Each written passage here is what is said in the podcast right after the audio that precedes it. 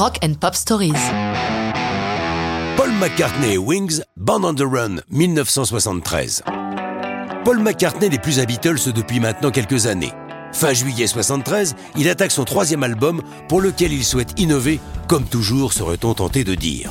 Il est avec son groupe Wings, enfin presque. Des dissensions se font sentir. Osons la facilité, Wings bat de l'aile.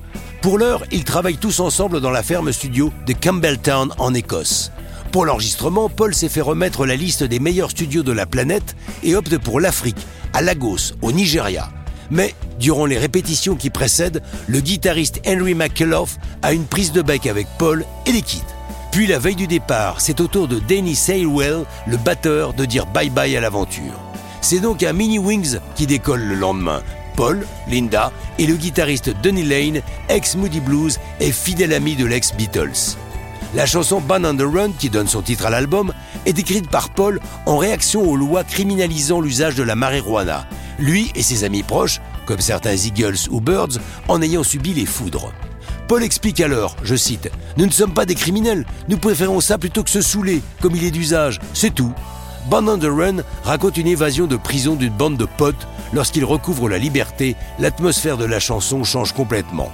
Dans le texte, il utilise une phrase que George Harrison avait prononcée lors d'une réunion interminable chez Apple, If I ever get out of here, en français si jamais je sors d'ici, qui prend tout son sens dans le contexte. L'évasion est le fil conducteur de la chanson et de l'album, mais cela n'en fait pas un disque concept, comme le précise McCartney.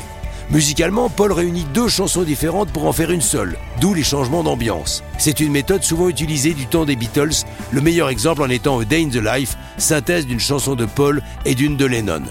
Même si par la force des choses, mais avec bonheur, McCartney s'éclate en jouant tour à tour de la batterie, du piano, de l'orgue, de la basse bien sûr, l'atmosphère de Lagos et les problèmes techniques du studio choisi les poussent à retourner dans la grisaille londonienne pour finir le disque dans les studios de Bay Road.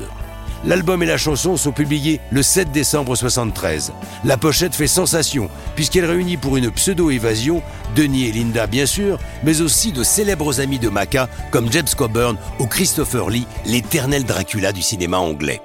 C'est un nouveau et énorme succès pour McCartney qui atteint les sommets des charts des deux côtés de l'Atlantique et c'est loin d'être fini, mais ça, c'est une autre histoire de rock'n'roll.